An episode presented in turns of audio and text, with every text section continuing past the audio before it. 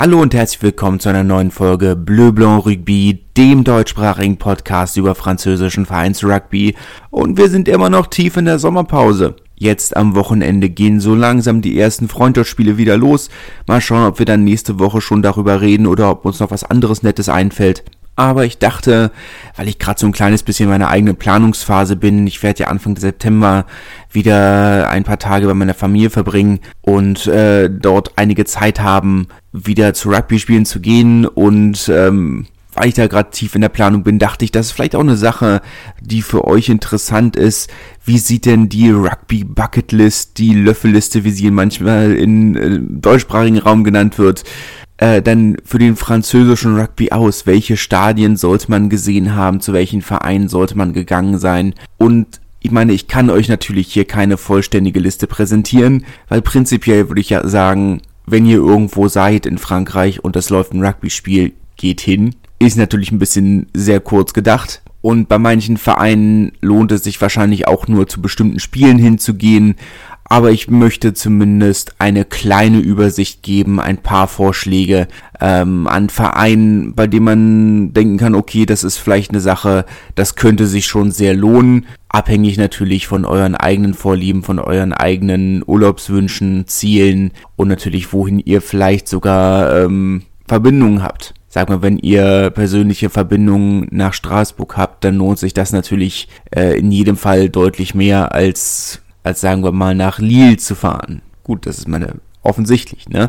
Aber ich dachte, wir fangen einfach mal in der Top 14 an. Dort gibt es eine ganze Reihe von Vereinen, bei denen ich denke, dass sich ein Stadionbesuch durchaus lohnen könnte. Meine Bordeaux ist immer so eine Sache, da bin ich ein bisschen zwiegespalten. Auf der einen Seite natürlich eine sehr große Fanbasis, ein sehr großes, volles Stadion. Auf der anderen Seite ist das Chabon de Mars natürlich ähm, schon in, äh, in ein gewisses Alter gekommen. Es ist nicht das schönste Stadion, es ist nicht das bequemste Stadion. Man merkt im Stadion schon das Alter an. Es steht mittlerweile auch unter Denkmalschutz, also viel wird sich daran nicht tun.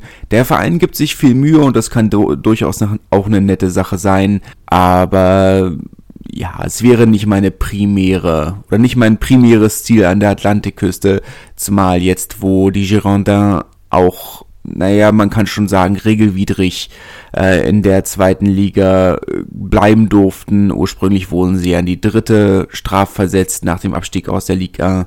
Das Komitee, das wortwörtlich gesagt hat, bei jedem anderen Verein würden wir uns strikt an die Regeln halten oder würden wir uns an die Regeln halten. Aber es sind die Girondins. Naja, gut, war ja die Spekulation, ob dann jetzt äh, das Matmut Atlantique frei wird und, äh, und Union Bordeaux-Bègle entsprechend ähm, dann äh, ins Matmut Atlantique umzieht, aber davon ist dann jetzt erstmal nicht auszugehen.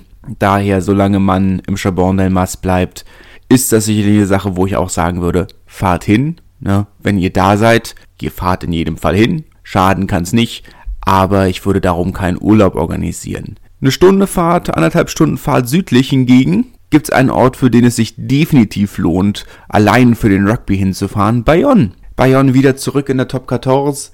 Der Fahrstuhlverein der letzten Jahre ist bekannt für seine klasse Atmosphäre. Ähm, die Vereinshymne natürlich, wer kennt es nicht, äh, wird sehr viel gespielt. Äh, Französischen der Vino Griego, beziehungsweise griechischer Wein, basiert ja auf dem Klassiker. Eine sehr schöne Hymne, vor allem jetzt auch mit dem renovierten Stadion. Die, auch die zweite neu gebaute Tribüne soll ja jetzt innerhalb der nächsten Monate fertig sein. Das ist definitiv ein Rugby-Trip wert. Eine sehr laute Atmosphäre und eine, eins von diesen Stadien, wo man sagt, genau wie zum Beispiel in Perpignan, wo sich's eben sehr anders anfühlt, weil es eben sehr anders ist. Bayonne hat seine baskische Identität und es werden viele baskische Lieder gesungen und das sind dann natürlich Dinge, die hast du bei vielen anderen französischen Vereinen nicht. Und die baskischen Fans sind, auch was die Stimmung angeht, nochmal anders als, sagen wir mal, zum Beispiel die Fans von Clermont, die auch sehr laut sind.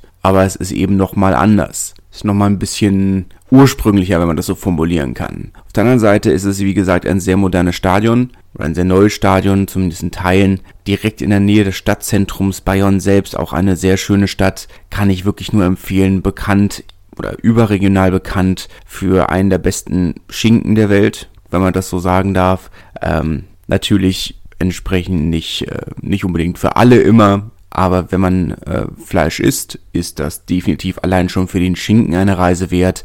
Außerdem für seine gigantische Schokoladenmanufakturen bekannt, auch eine sehr große Schokoladenstadt. Die gibt es natürlich auch in vegan. Da kann man dann, ist also für alle was dabei. Man kann sich das Stadtzentrum angucken und dann ins Stadion laufen. Es ist nicht weit, das ist direkt um die Ecke und das ist natürlich sehr, sehr schön. Man kann es, wenn man möchte, natürlich auch direkt mit einem Trip nach Biarritz verbinden. Biarritz natürlich als Stadt nochmal ein gutes Stückchen teurer als Bayonne. Biarritz ja eher ein luxuriöserer Urlaubsort, Kurort auch, aber doch eher tendenziell für die wohlhabenderen äh, Menschen aktuell. Und eigentlich, was heißt aktuell seit von Beginn an? Hat dort eigentlich mehr die Gruppe von Menschen von adligem Geschlecht, wenn man das so formulieren möchte, Urlaub gemacht. Biarritz weiß ich nicht, ob ich das wirklich empfehlen würde, auch wenn mich die letzte Saison überzeugt hat, dass, ähm, dass es dort auch eine sehr gute Stimmung und Atmosphäre geben kann, würde ich trotzdem sagen, dass die Atmosphäre in Bayonne nochmal ein gutes, gutes Stück besser ist. Aber die Fans von Bayonne immer als sehr laut, sehr atmosphärisch und vor allem auch sehr positiv wahrgenommen. Also da gab es nie irgendwo, dass man gesagt hat, es gäbe irgendwie Konflikte oder wie auch immer. Kann ich also in jedem Fall, würde ich auf meine Bucketlist schreiben. Perpignan aus ähnlichen Gründen sehr laut, sehr atmosphärisch und eben auch sehr eigen. Es ist ähm, ein katalanischer Verein und ähm, ähnlich wie bei Bayonne auch sehr zweisprachig. Also man, man hat alle Durchsagen nochmal auf Katalanisch und ähm, die Schilder sind größtenteils auf Katalanisch, was natürlich davon Vorteil ist, dass es sehr ähnlich zum Französischen ist. Also da gibt es gewisse Überschneidungen, man kommt zurecht. Ähm, aber es ist halt, man hat auch andere man hat anderes Essen, man hat andere Getränke, man hat ähm, andere Lieder wieder. Es ist sehr eigen Perpignan ist aber durchaus dafür bekannt, dass es eine durchaus ähm, feindselige Atmosphäre sein kann. Also es ist anders als in Bayonne, was alles in allem sehr positiv ist und sehr ähm, sehr freundlich. Das hast du in Perpignan nicht zwangsläufig immer. Nicht, dass es gegenüber anderen Fans feindselig wäre, aber es ist insgesamt von der Stadionatmosphäre sehr feindselig. Manchmal. Mal was heißt manchmal? Des Öfteren.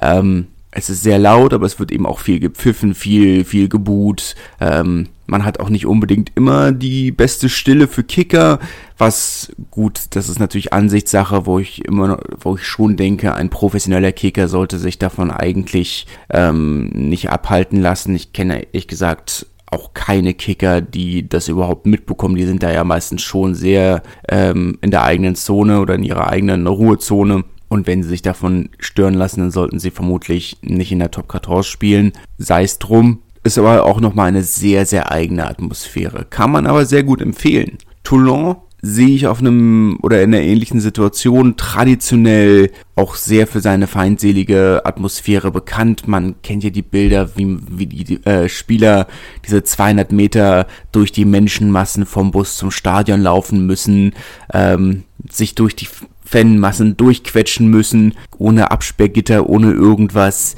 Ähm, früher dann immer noch noch ein bisschen anders dann mit äh, zu Hells Bells äh, ins Stadion einlaufen. Das gibt's ja mittlerweile nicht mehr. Da äh, muss ja jetzt die, oder muss ja seit ein paar Jahren die, die Hymne der LNR gespielt werden. Das heißt, das ist leider weg. Leider, beziehungsweise semi-leider, eine andere Tradition, die auch weggefallen ist, ist natürlich das äh, Werfen der zusammengeknüllten Lokalzeitungen. Ähm, sobald der Bonusversuch gelegt wurde, da sind dann immer die alten Zeitungen durch die Gegend geflogen. Das wird nicht mehr gemacht. Ähm, natürlich schade, wenn eine Tradition wegfällt, aber es ist natürlich schon nicht, ähm, nicht ganz unverschwenderisch. Ansonsten natürlich noch der der, was gerne als französischer Haker bezeichnet wird, äh, der Pilou Pilou, der Kampfschrei des Stadions, der vor Anpfiff immer gemeinsam gesungen wird. Man muss natürlich trotzdem sagen, so schön wie es es ist natürlich, Toulon hat eben, hat auch eine sehr eigene Atmosphäre. Also es ist auch noch mal ein Stückchen mehr als in Perpignan zum Beispiel, aber man hat in Toulon wirklich das Gefühl, die ganze Stadt ist im Stadion und wenn man die Mannschaft zurückdrängt, das ganze, die ganze Stadt wird mit zurückgedrängt. Auf der anderen Seite hat man wirklich das, wurde, wurde mir von einigen Spielern erzählt, dass wenn man gegen Toulon in Rückstand gerät, man auch das wirklich das Gefühl hat, gegen die ganze Stadt anzurennen. Das gilt aber auch für die eigenen Spieler. Toulon, die Fans, genauso wie in Perpignan, Bayonne, die Fans verstehen Rugby, die Fans, Fans kennen Rugby und die Fans sind auch nicht dagegen, die eigene Mannschaft auszubuhen, wenn sie schlecht spielen. Oder eben auch die gegnerische Mannschaft, oder das ist eher in Toulon der Fall als in, als in Perpignan. Aber in Toulon, wenn die gegnerische Mannschaft gut spielt, sind sie auch nicht zwangsläufig dagegen, auch die gegnerische Mannschaft zu beklatschen. Aber alles in allem ist es auch eine sehr feindselige Atmosphäre. Für mich wäre das ein Ort, den ich vor ein paar Jahren noch mit auf eine Bucketlist gesetzt hätte. Aber muss natürlich trotzdem sagen, dass ich äh, auch mit dem Stadionausbau letzten Endes und mehr und mehr freien Plätzen aufgrund des, der größeren Kapazität, ähm, dass sich ein bisschen verändert hat, ich, ich es nicht mehr unbedingt ähm, als Must-See-Ort bezeichnen würde. Für mich in jedem Fall in der Top 14 Bayonne Perpignan. Clermont habe ich ein paar Mal, war ich ein paar Mal im Stadion und bin ich ein bisschen zwiegespalten. Auf der einen Seite war es über Jahre eine sehr positive, sehr laute, sehr gute Atmosphäre. Ähm, das Marcel Michelin natürlich auch ein, ein richtiger Kessel, also ein hohes, steiles Stadion, wo die Atmosphäre wirklich gut drin bleibt aber seit ähm, auch seit dem Ausstieg von Clermont Foot, aber auch dem sportlichen Abstieg so ein bisschen hat sich das ein bisschen gelegt. Also wir haben jetzt in der letzten Saison eine Zuschauerzahl oder einen Zuschauerschnitt bei Clermont gesehen, wie es ihn noch nie gab. Äh, der war schon, oder sagen wir mal eine Stadionauslastung, wie es sie noch nie gab. Die war schon sehr, sehr mittelmäßig. Ansonsten kann ich es empfehlen. Clermont, auch eine sehr schöne Stadt. Ähm, vor allem diese Vulkansteinkathedrale ist wirklich, wirklich schön. Man kann es wirklich machen. Und wenn man in der Region ist, bietet es sich an. Aber ich glaube, wenn man wirklich einen reinen Rugby-Trip plant, dann gibt es in Frankreich zum aktuellen Zeitpunkt andere Stadien, die sich ein bisschen mehr lohnen. La Rochelle wäre so eine Stadt, so ein Stadion, das Marcel de Flandre äh, ja seit, oh, ich will nicht lügen, 64 ähm, Spielen in Folge ausverkauft, beziehungsweise 64 Spielen mit erlaubter Vollauslastung ausverkauft zwischendurch natürlich während der, Chor äh, der ähm, Geisterspiele natürlich nicht. Das ähm, muss man, glaube ich, nicht dazu sagen. Eine tolle Atmosphäre, sehr, sehr laut. Das Problem in La Rochelle ist natürlich, dass sie pro Spiel von den 16.000 Plätzen nur 2.000 in den freien Verkauf geben.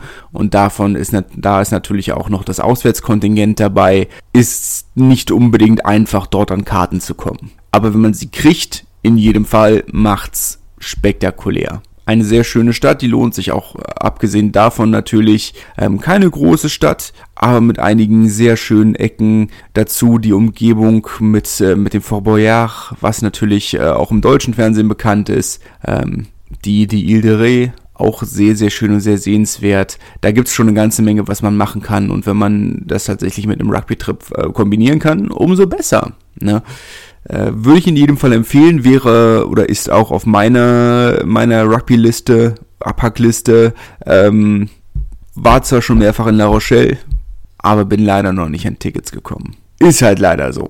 Aber wenn man die Chance hat, das lohnt sich in jedem Fall. Wie gesagt, in der Top 14 Bayonne, Perpignan in jedem Fall sehr empfehlenswert, einfach aufgrund ihrer historischen oder regionalen Eigenständigkeit. Da kriegt man eine Atmosphäre, die man sonst nirgendwo in Frankreich kriegt in dieser Art. Das, man möchte fast sagen, das komplette Gegenteil davon ist Racing, wo Perpignan und Bayonne das traditionelle südfranzösische Rugby repräsentieren auf ihre sehr eigenständige und regionale Art und Weise, ist Racing fast das Gegenteil. Das, was moderner Rugby sein kann. Und ich finde es sehr spannend, äh, diese Reise, die Racing hinter sich gelegt haben. Vorher ein Verein, der ja sehr verschrien war. Das alte Olympiastadion in Colombe war ja eine Katastrophe. Das Stadion war schon sehr runtergekommen. Und man muss natürlich auch sagen, dass es ähm, ein etwas älteres Publikum war,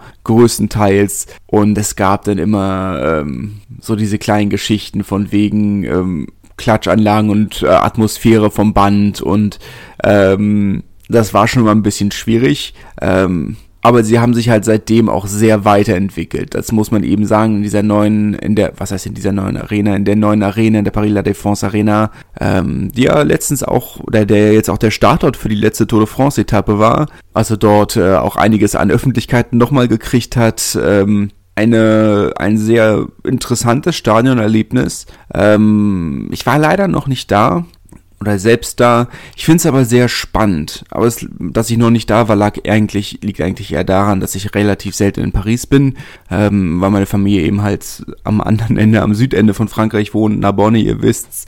Ähm, ansonsten fände ich das sehr spannend. Da gibt's sehr, sehr viel, was man, was man, oder was Racing macht, was wirklich gut zu funktionieren scheint. Ich meine, sie haben, ähm, die haben ihre Zuschauerbindung erhöht, die Leute kommen öfter und regelmäßiger ins Stadion. Also wo der Durchschnittsfan vorher zweimal im Jahr im Stadion war, ist er jetzt fünfmal im Jahr im Stadion. Und die Leute geben mehr Geld im Stadion aus, was für den Verein natürlich klasse ist. Sie haben natürlich auch mit den ganzen Konzerten und Messen und Ausstellungen und Tour de France und was es nicht alles gibt, nochmal ganz andere Einnahmequellen, aber das ist ja ein anderer Punkt. Aber es ist für alle was dabei. Es gibt eine familienfreundliche Tribüne mit äh, Hüpfbogen und ähm, Kinderbetreuung. Es gibt die äh, Studi-Ecke mit Bierpong, Animateuren und ähm, allem, was dazugehört. Es gibt die Haupttribüne mit Kaviar-Pizza.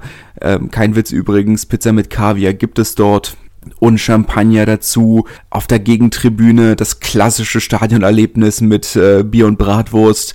Und für alle nach dem Spiel noch die große Party auf der Bodega äh, auf, auf der Spielfläche letzten Endes hinter der Tribüne gegenüber der großen Leinwand, äh, wo diese große Partyzone ist, wo nach dem Spiel immer noch Party mit zweieinhalbtausend Leuten gemacht wird, ähm, direkt auf dem Rasen, dem Kunstrasen, wie auch immer das ist schon sehr spektakulär und das ist ein Stadionerlebnis, das es in dieser Form sonst, glaube ich, in der Rugby-Welt nirgendwo sonst gibt. Das ist schon sehr einzigartig und für den Verein, ähm, man sieht schon, dass es sich sehr positiv entwickelt, wo man in diesem alten ähm, im alten Olympiastadion Colombe noch, Colombe noch sehr verschrien war, ist man jetzt natürlich auf eine andere Art und Weise verschrien, aber darüber reden wir auch recht regelmäßig. Das, ähm, das ist eher eine Kulturfrage als alles andere.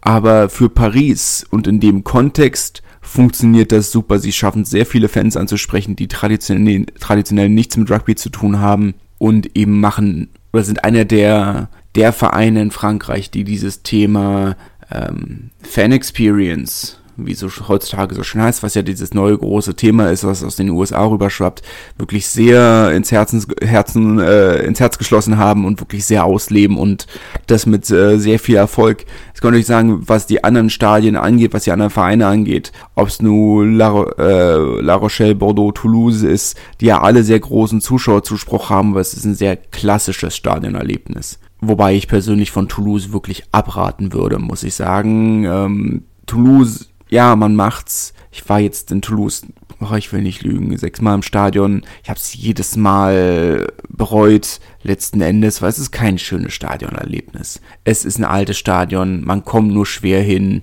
und dann ist es einfach voll.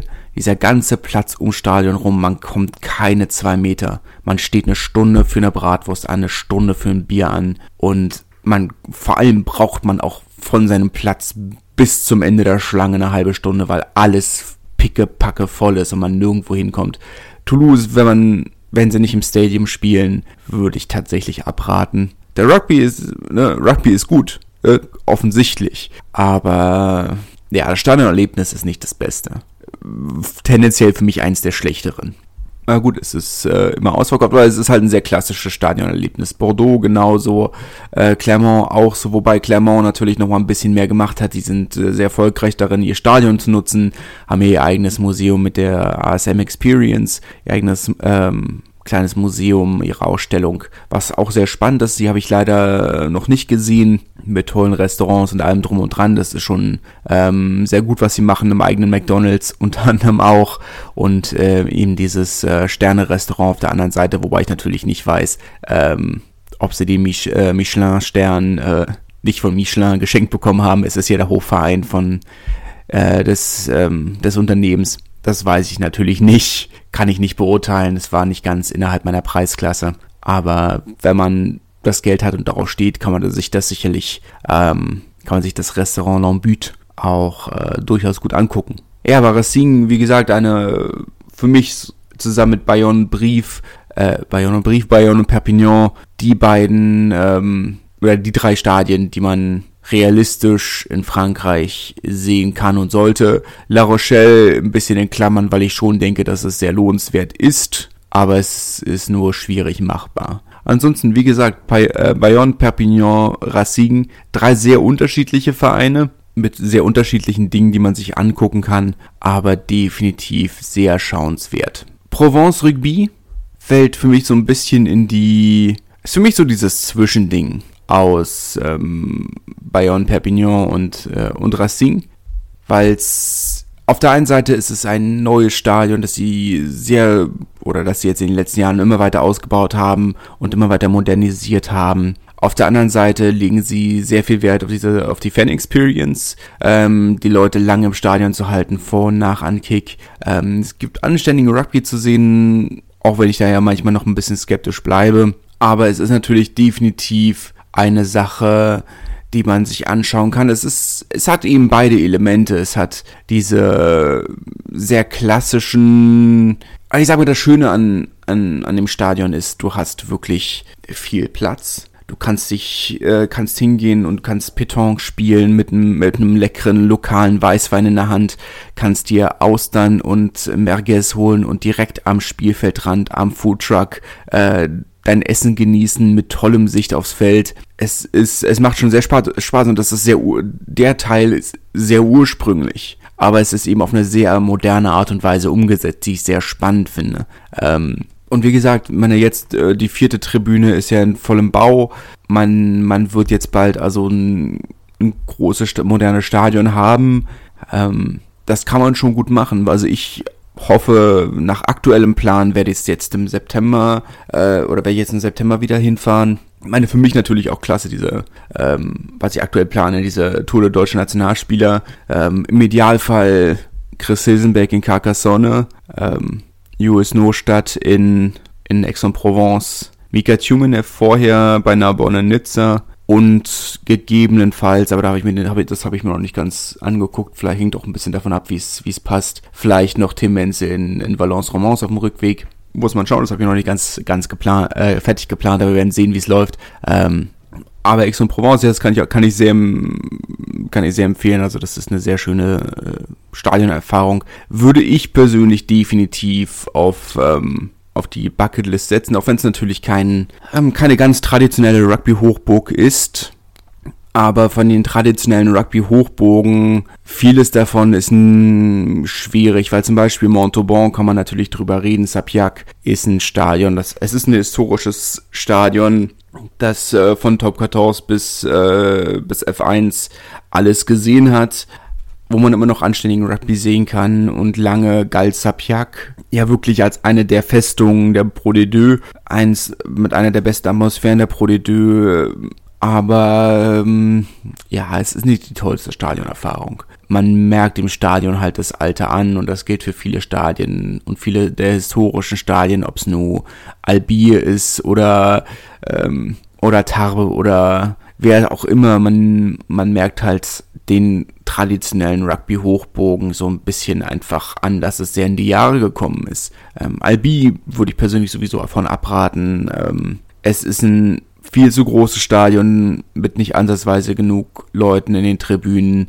dass sich das wirklich atmosphärisch lohnen würde. Dann hat man noch diese breite Laufbahn dazwischen bin ich nicht begeistert von, muss ich persönlich sagen. Auch wenn die Stadt natürlich, die Stadt selbst natürlich ihre ähm, ihren Reiz hat mit den großen roten Backsteingebäuden und der der großen Kathedrale. Das ist gerade, wenn man es von weitem sieht, schon sehr atmosphärisch. Aber ähm, die Stadionerfahrung selbst ist ein bisschen ist ein bisschen schwierig.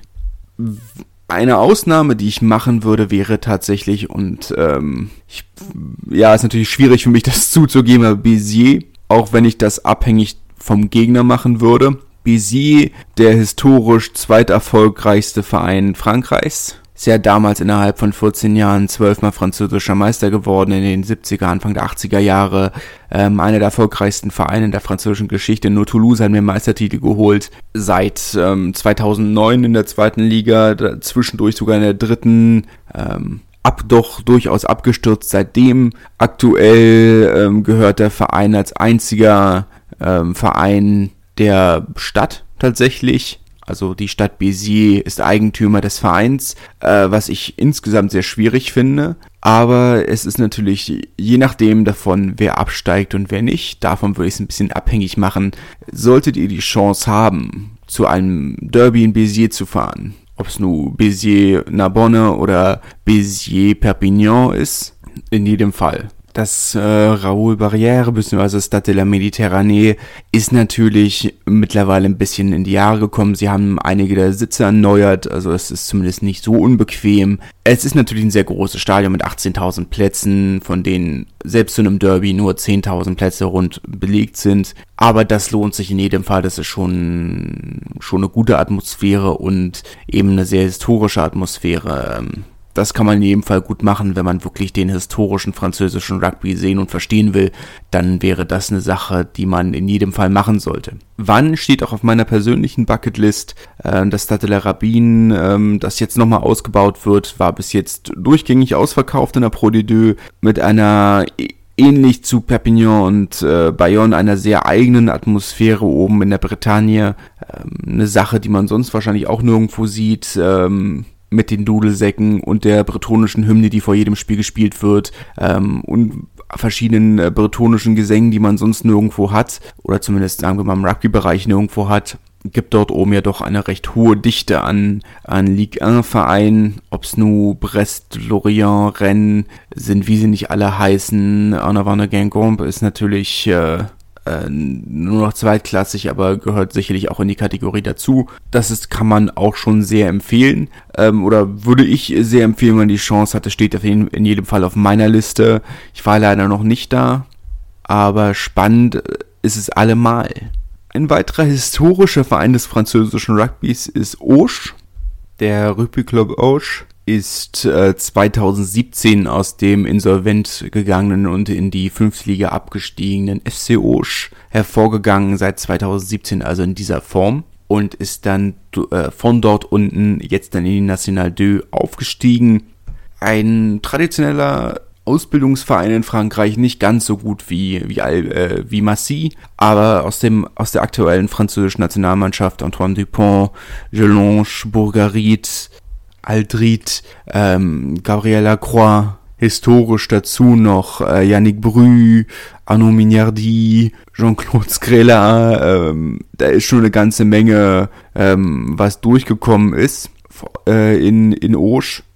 Man sieht guten Rugby in historischer Atmosphäre, Osch als Stadt natürlich auch sehr interessant, etwas ähm, südwestlich von Toulouse, ähm, in der Gascogne oder in der historischen Gascogne, die es ja jetzt in der Form nicht mehr gibt, ähm, aber damals in der Gascogne, die die erste Station von, von D'Artagnan, was ja viele auch nicht wissen, dass es eine tatsächlich historische Person ist, was ich wild finde. Ähm, nicht, dass es eine historische Person ist aber dass vieles, was wir aus den ähm, drei Musketieren kennen, nämlich und aus den Nachfolgebüchern, nämlich einer der wichtigsten Berater von Louis XIV, dem Sonnenkönig, von Kardinal Richelieu, einer der wichtigsten Generäle der ähm, Frankreichs oder der historischen Generäle Frankreichs und wir wissen im Grunde genommen nichts über ihn. Wir wissen, dass er diese Dinge gemacht hat, aber es gibt ein einziges Gemälde von ihm.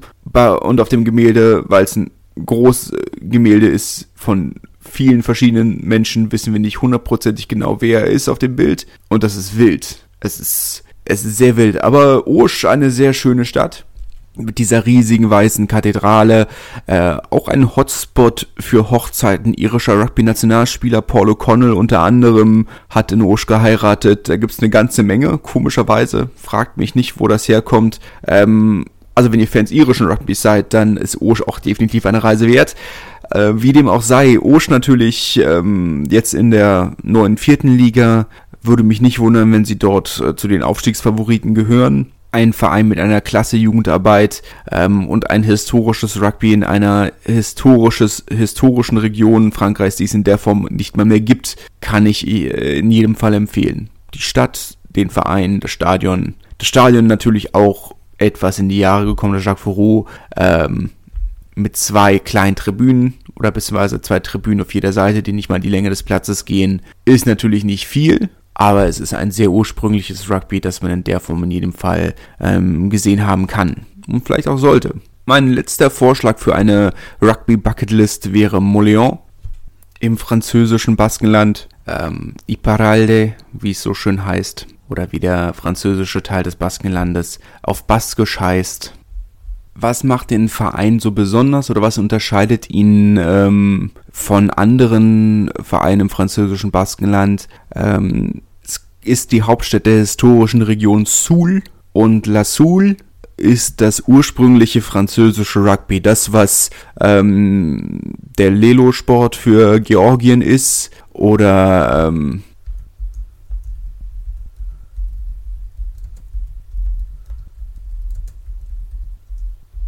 oder Shrovetide Football in England, äh, in, in, England, nicht in England, ähm, was viele sagen, was der Ursprung der Beliebtheit des, äh, von Rugby gerade in, ähm, in Südfrankreich bedeutet, weil wir müssen ja auch sagen, ähm, die ersten Fran der erste Verein in Frankreich war Le Havre, dann waren lange der französische Meistertitel aufgeteilt zwischen den beiden Pariser Vereinen Stade Francais und Racing und als erster nicht, Franzö äh, nicht Pariser Verein, äh, der der Titel geholt hat, war Bordeaux. Ausgehend von der Popularität von Soul, vermutlich, man weiß es nicht hundertprozentig, aber man geht stark davon aus, eben aus Moléon nach oben. Und allein dafür ist natürlich ein Besuch in Moléon ähm, sehr interessant. Es ist ähnlich wie viele andere baskische Vereine, ähnlich wie auch Bayern, eine sehr spannende Atmosphäre, ähm, auch eine sehr ursprüngliche Atmosphäre. Das Stadion ist natürlich nicht ganz das größte, aber auch Moléon hat einige sehr große Spieler vorgebracht, zum Beispiel ähm, Camille Lopez,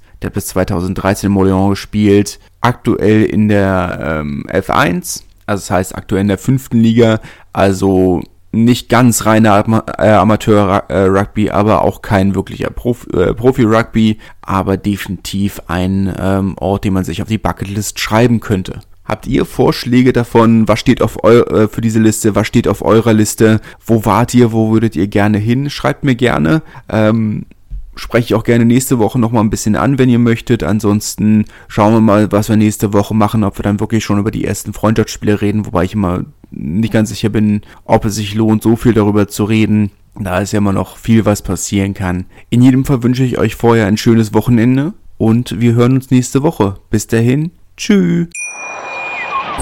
Schatz, ich bin neu verliebt. Was? Da drüben. Das ist er. Aber das ist ein Auto. Ja, eben. Mit ihm habe ich alles richtig gemacht. Wunschauto einfach kaufen, verkaufen oder leasen. Bei Autoscout24. Alles richtig gemacht. Schatz, ich bin neu verliebt. Was? Da drüben. Das ist er. Aber das ist ein Auto. Ja, eben. Mit ihm habe ich alles richtig gemacht. Wunschauto einfach kaufen, verkaufen oder leasen. Bei Autoscout24. Alles richtig gemacht.